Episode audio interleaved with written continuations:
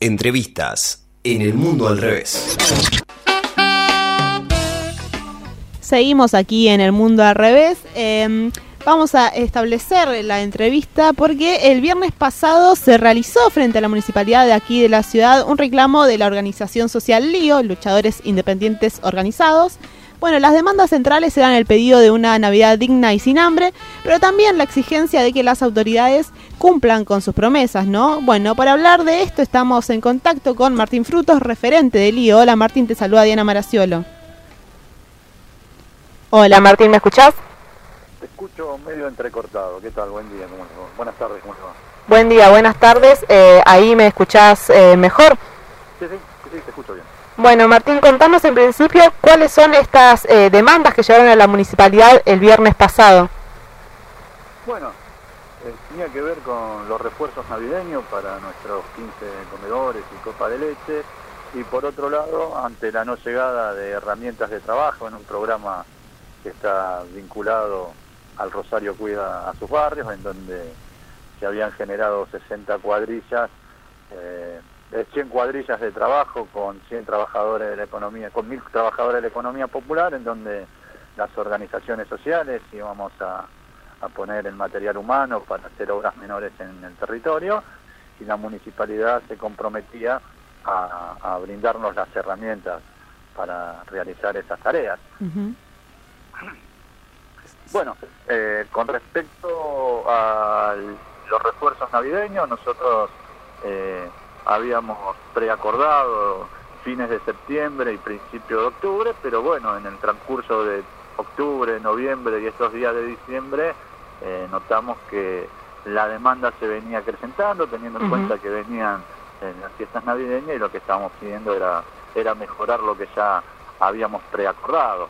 Eh, digo, con datos claros, digo, el último informe de la UCA eh, es contundente, ¿no es cierto?, en donde Rosario está por encima de la media nacional, en lo que tiene que ver a pobreza estructural, en donde el 64% de niños y adolescentes viven debajo de la línea de la pobreza, el 16% de esos de ese universo está por debajo de la línea de la indigencia, Rosario no está ajeno y está superando eh, los números nacionales. Y eso se refleja en los comedores, en las copas de leche, en donde vemos que eh, en vez de menguar con algunas iniciativas del gobierno central que terminan siendo anuncios porque todavía no se ha materializado nada, han cortado el IFE, bueno, y, nosotros entendemos que tanto el Estado municipal, el Estado provincial y el Estado nacional eh, tienen que mejorar la propuesta teniendo en cuenta estos índices y teniendo en cuenta que la realidad eh, de diciembre es muy compleja, ¿no es cierto?, en los sectores populares. Totalmente. Eh, y dentro de este panorama adverso, ¿pudieron tener eh, contacto con las autoridades después del reclamo del viernes? ¿Tuvieron alguna respuesta? Eh, sí, nosotros nos atendió en la municipalidad Lucas Barberis y Gonzalo Orellana. Lucas Barberi por la Dirección de Políticas Territoriales y Gonzalo Orellana, que es el encargado de, este programa de Rosario Cuida a su barrio.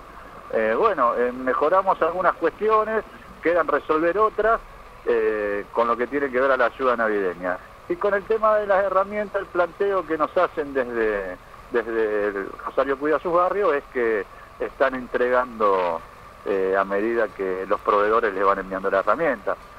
bueno, ahí en el medio hay una discusión porque nosotros estamos territorialmente en algunos lugares eh, muy cercanos a otras organizaciones que también están trabajando el, programa y bueno, veíamos como a las otras organizaciones le bajaban las herramientas y a nosotros no. Eh, así que bueno, se comprometieron en que cada uno de nuestros trabajadores va a tener su herramienta para desarrollar los programas. Eh, esperemos que en el transcurso de diciembre y principio de enero esto sea así, se materialice, si no, bueno, tendremos que ir por el mismo camino. Así que bueno, esa es la situación. Y lo navideño estamos todavía discutiendo y pasamos a un cuarto intermedio. Eh, el miércoles supuestamente vamos a tener eh, este miércoles. Una, respuesta, una respuesta por sí o por no. Y bueno, eh, en base a eso analizaremos cuáles serán los, mecanismos a seguir. Hola Martín, ¿cómo estás? Te saluda Nayara Bonori.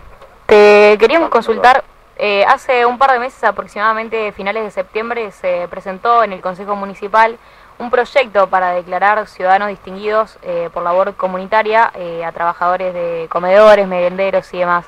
¿Esto pudo avanzar? ¿Se aprobó?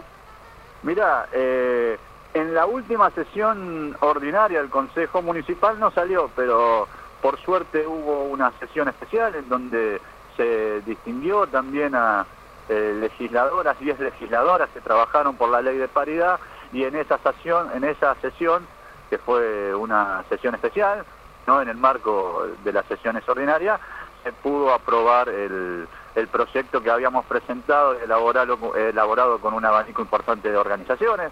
Eh, también eh, ya, ya salió en en la Cámara de Diputados de la provincia, en el Consejo de Villa Gobernador Galvez, también siempre por unanimidad, así que es un paso importante para las organizaciones que nos hemos hecho cargo de alguna manera eh, en esta situación extraordinaria de pandemia, en donde se nos reconozca como trabajadores esenciales. ¿Qué tal, Martín? Te saluda Lautaro Ceballos. Quería consultarte por esto precisamente que, te preguntó oh, mi compañera en relación a que el proyecto incluía un, apoyo económico a las organizaciones. ¿Este apoyo está llegando? ¿Tienen alguna eh, previsión de cuándo podría llegar?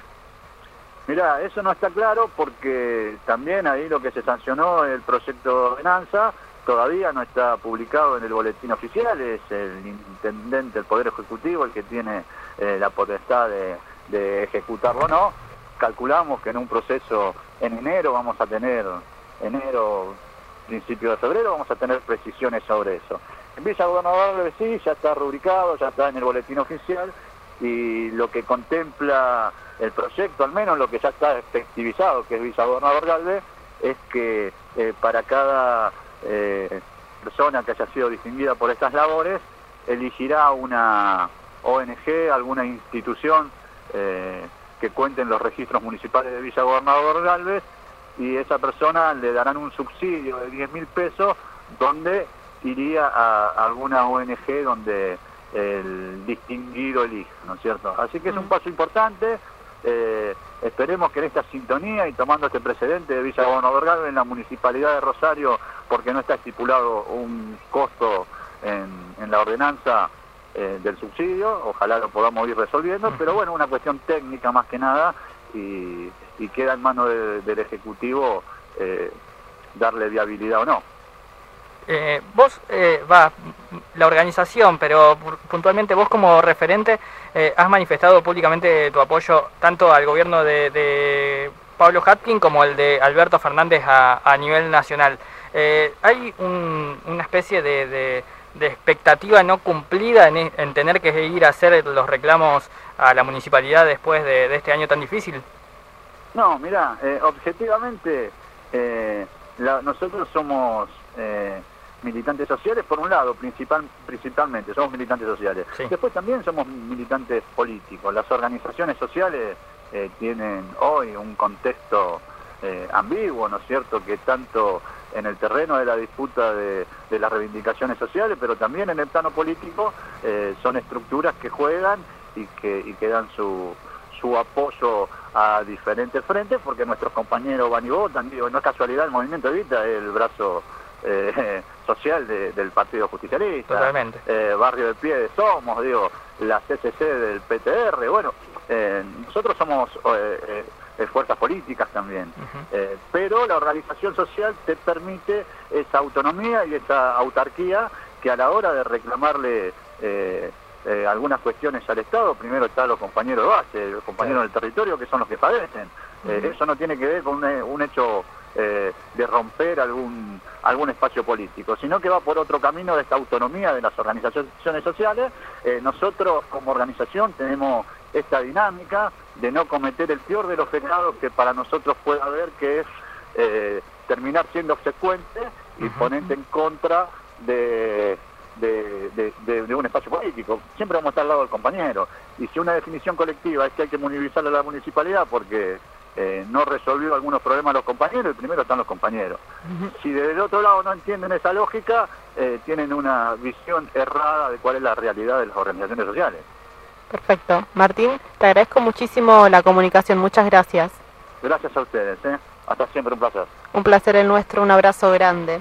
Conversábamos, por favor, conversábamos con Martín Fruto, referente de la organización social Luchadores Independientes Organizados, acerca de lo que fue la manifestación en la Municipalidad de Rosario.